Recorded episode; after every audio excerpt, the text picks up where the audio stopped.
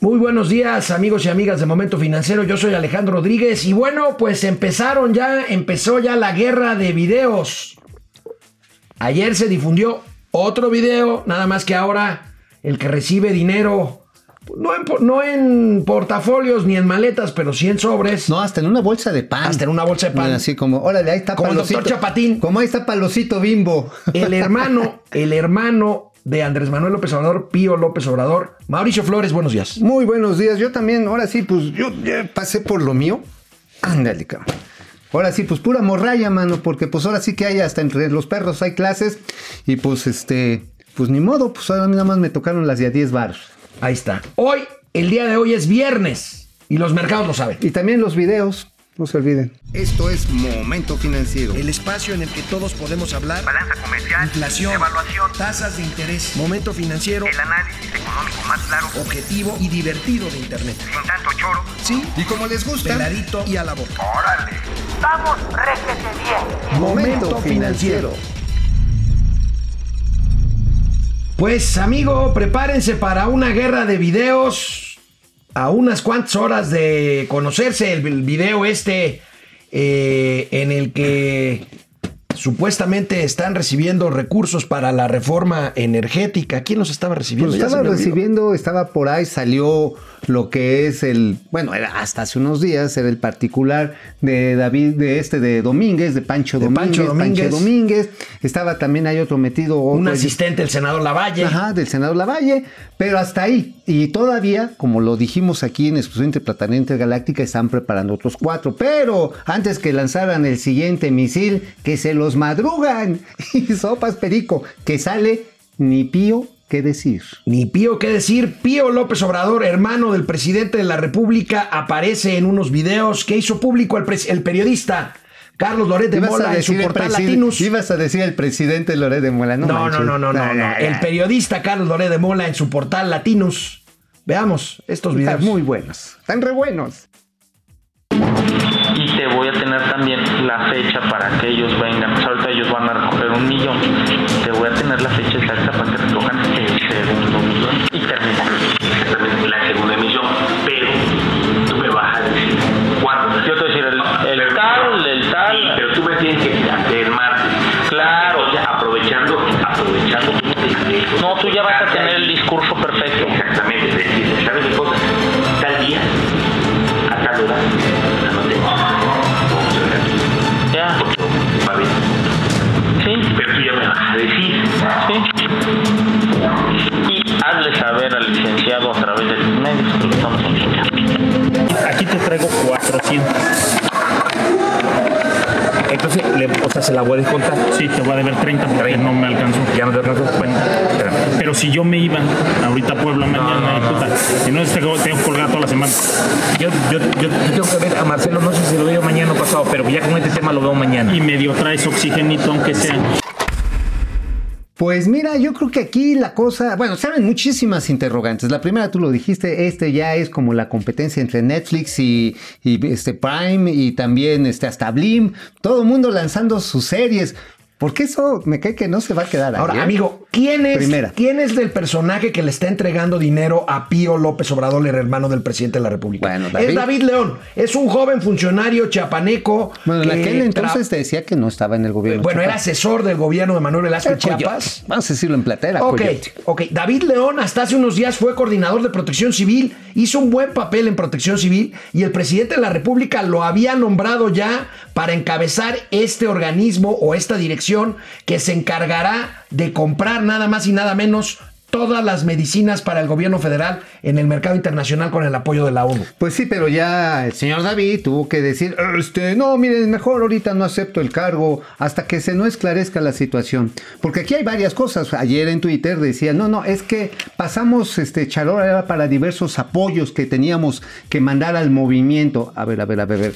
Primero, eso se tendría que haber registrado ante el INE. Y el Claro, INE y no está registrado en el, y el INE. INE va a empezar a hacer una investigación, sí, señores, señoras, Va a decir, bueno, ok, también hay que investigar lo de los portafolios, las maletas y hasta los costales que seguramente le llegaron a la gente que dice los a los que le puso. También, ¿eh? O sea, no hay que olvidarnos ni uno ni del otro caso. Pero en este particular, pues no está, no está registrada la lana, ¿eh, amigo? No está registrada y eso es un delito. Es un delito, no está registrado. Ya una periodista, Eunice Albarrán, documentó que en las listas de los recursos recibidos para la campaña de aquel año de Morena, que fue la primera elección en la que participó Morena ya como partido político, no está registrado recursos algunos que provengan de David León, quien puso un tuit anoche mismo diciendo que no va a tomar posesión de este organismo. Por supuesto, no fue decisión de él. Hoy el presidente de la República ver, en la ¿tenemos mañanera video? ¿Tenemos le dijo, eh, de- sí, ahorita tenemos el video. No, pues ya ponlo, ponlo. A Yo ver. quiero ver qué dijo el A presidente. ver, el, pues bueno, el presidente dijo que le había pedido que no tomara posesión, bueno, o que le había sugerido, pues, de- para efectos prácticos, pues no lo hizo. Pero el pues, presidente, a el presidente de la República, por supuesto que se refirió hoy en la mañanera a estos nuevos videos. Vamos a ver. En este caso del video de mi hermano con David eh, León, hay pues notorias diferencias con relación a los otros asuntos. No solo es lo cuantitativo, no solo es el monto del dinero, porque no es comparar solo una operación ilícita que está denunciando el señor Lozoya, donde cobraron 200 millones de dólares de más en la venta de una planta chatarra, que esto que puede significar dos millones de pesos. No solo es eso. Oye, pues mira, a final de cuentas dice, pues nosotros robamos, pero nada más tantito. Ahora, ¿pero qué tanto es tantito? ¿Qué tanto es tantito? Esto lo vamos a ver en un video de también lo dijo el presidente de la República. Pero veamos el tuit de David León. Ahí lo tienes.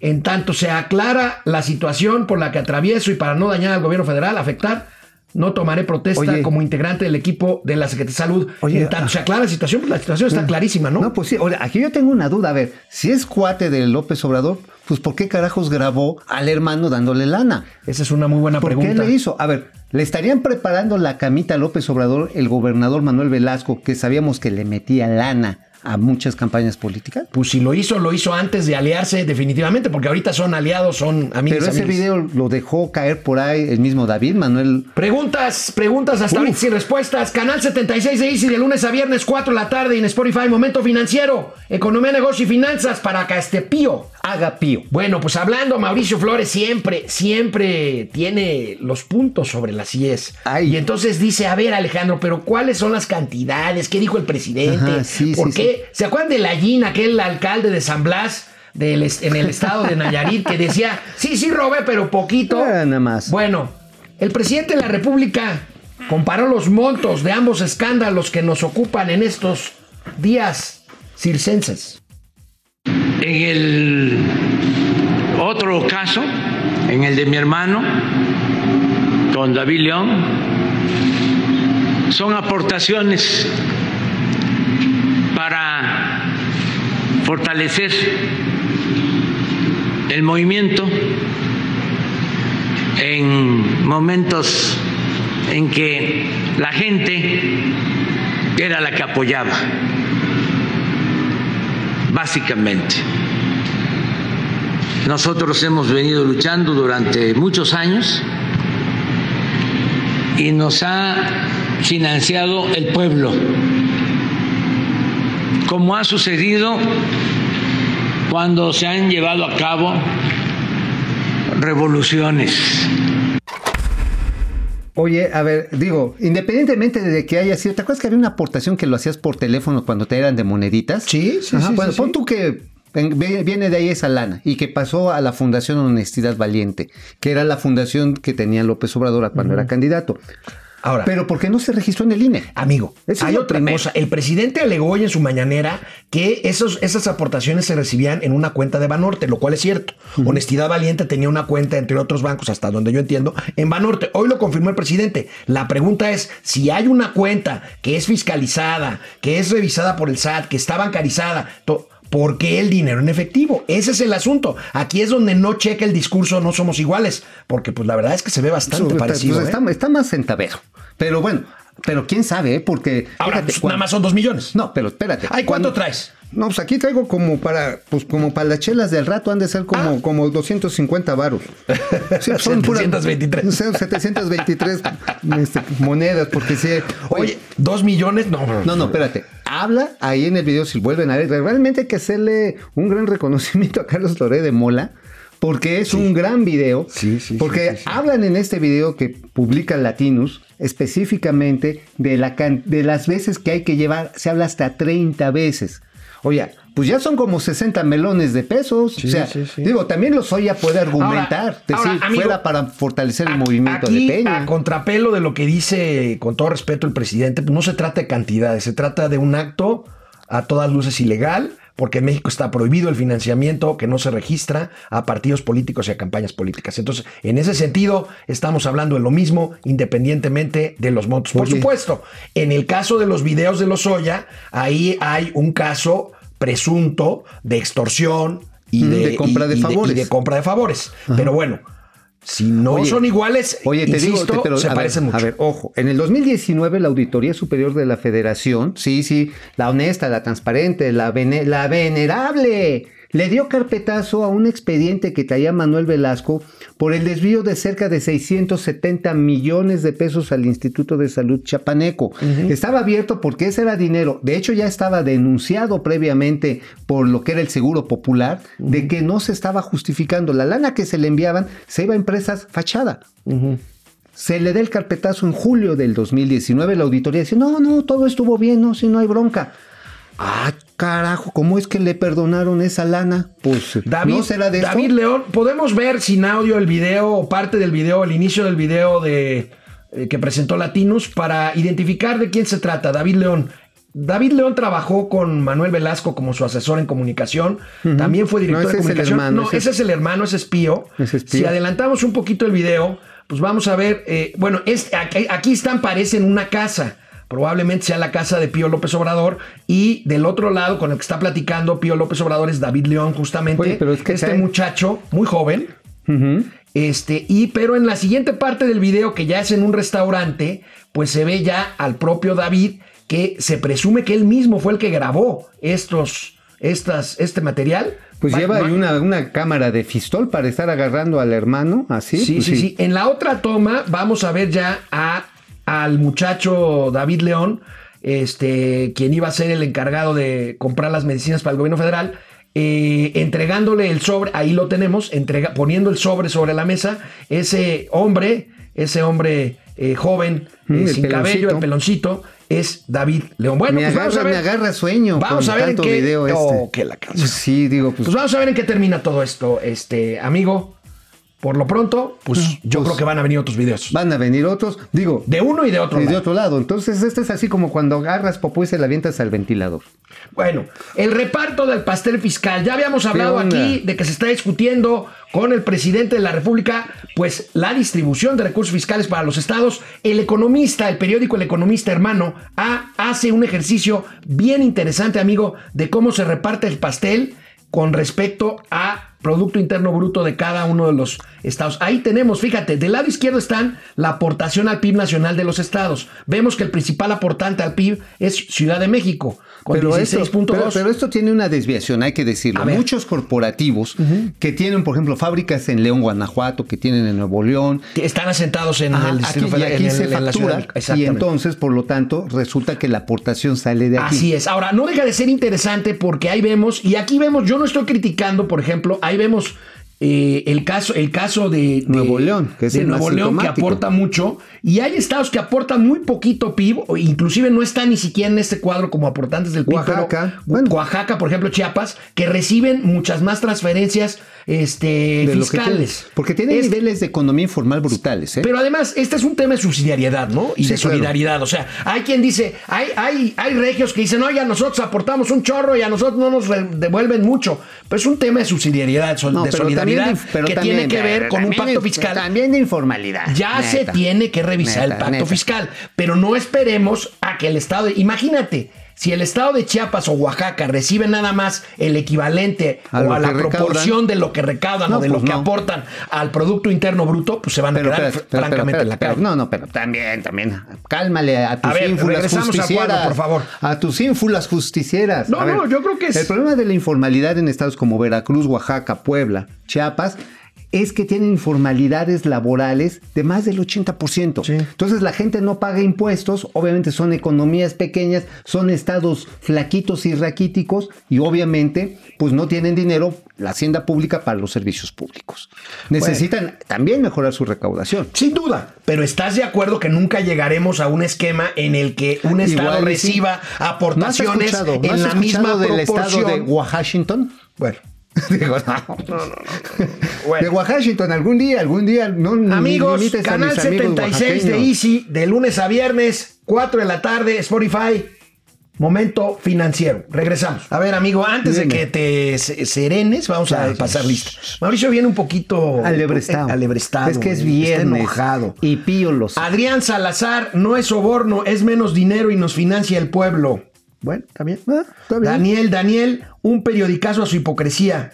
Liliana Brenes, espero que también lo ponga en la mañana. Hay que informar al pueblo. Bueno, ayer decíamos en Twitter, este, Pues muchos si- esperaban que a ver si lo ponía hoy en la mañana. Por supuesto, no lo iba a poner. Lo comentó, eso sí, eso Lo sí. Y él, sacó el tema, ¿eh? No, no esperó a que se lo preguntaran el presidente. Fer Rangel se está poniendo a dar patadas y pensaron que no les- les iban a tocar algunas. Francisco Guerra. No, bueno. Este, Paco. Guerra, ¿cómo estás? Qué descaro y cinismo.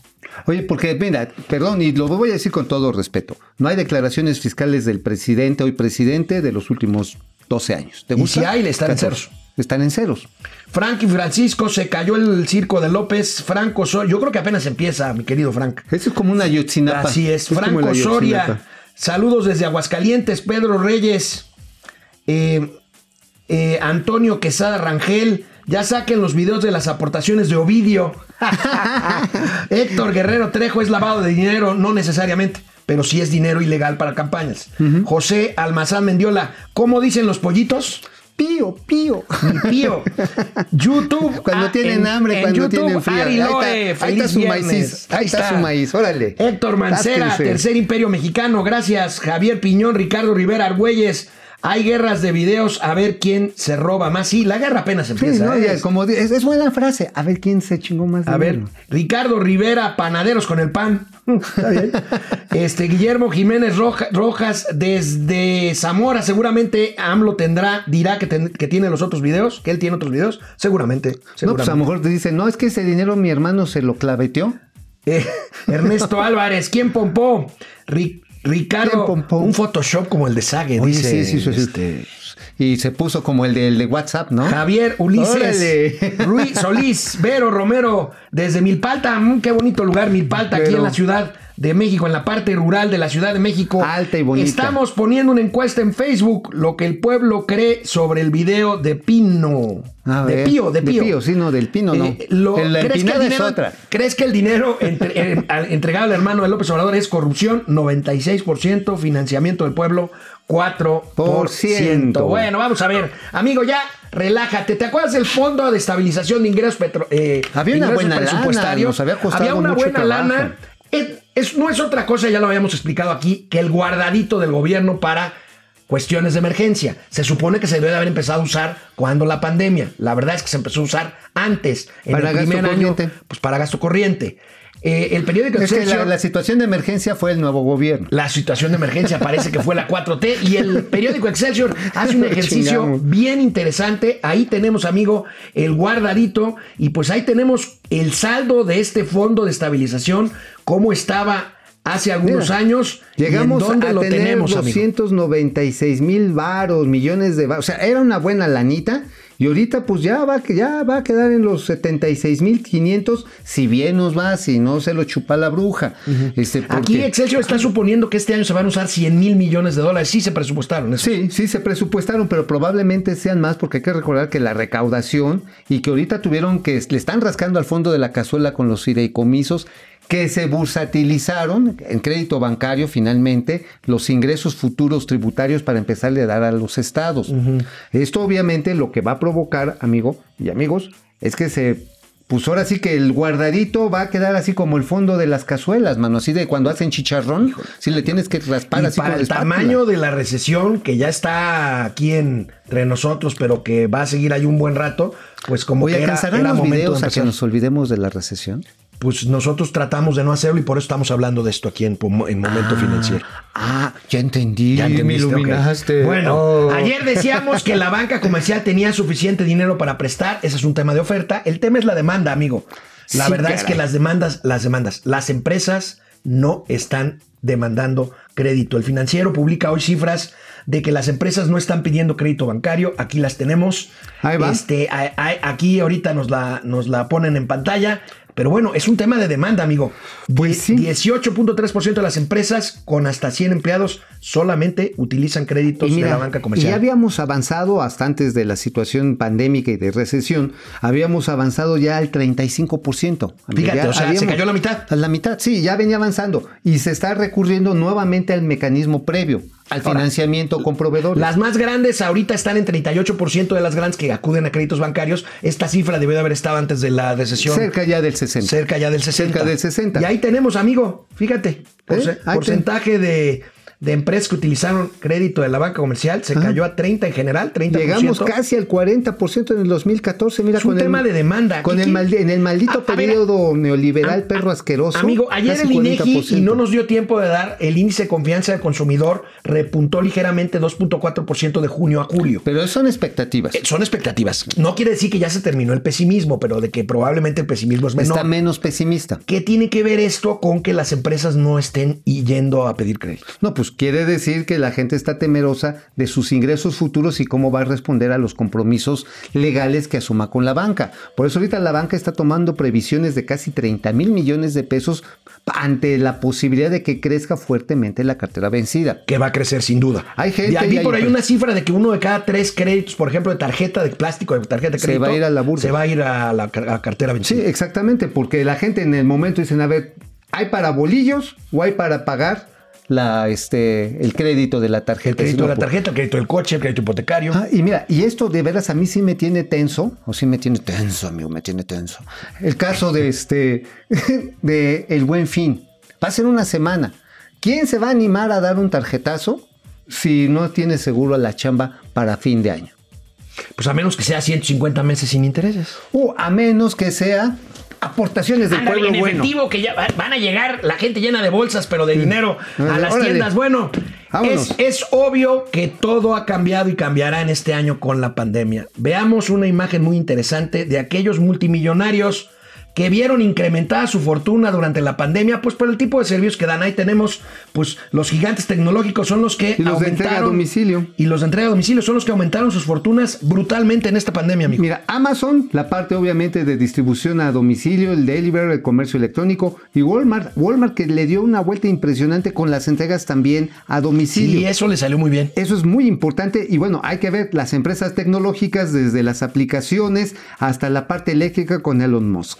Por cierto, amigo, hablando de estas empresas, ayer Apple, Apple llegó a 2 billones, que son trillones de pesos, de dólares. De valor de mercado. valor de mercado, solamente superada por la, por la árabe Saudi Aramco, que es una Ah, yo pensé, petrolera. yo pensé que el árabe, la otra que No, conoces. no, Saudi Aramco. Sí, hay otra Es la petrolera. ¿Te acuerdas, ¿te acuerdas la refinería que bombardearon? Ese Ajá. es de Saudi Ah, Aramco. Ah, tú también bombardeaste el árabe. Ah, Qué barbaridad. Bueno. No, no, sí, sí, sí, sí. ¿cuál es la Amigos, Aramco? es viernes, nos vemos el lunes, por favor, cuídense, quédense Por en casa y si salen, salgan protegidos. Y Nos váyanse vemos. con una lana. Vamos, réjete bien. Momento financiero.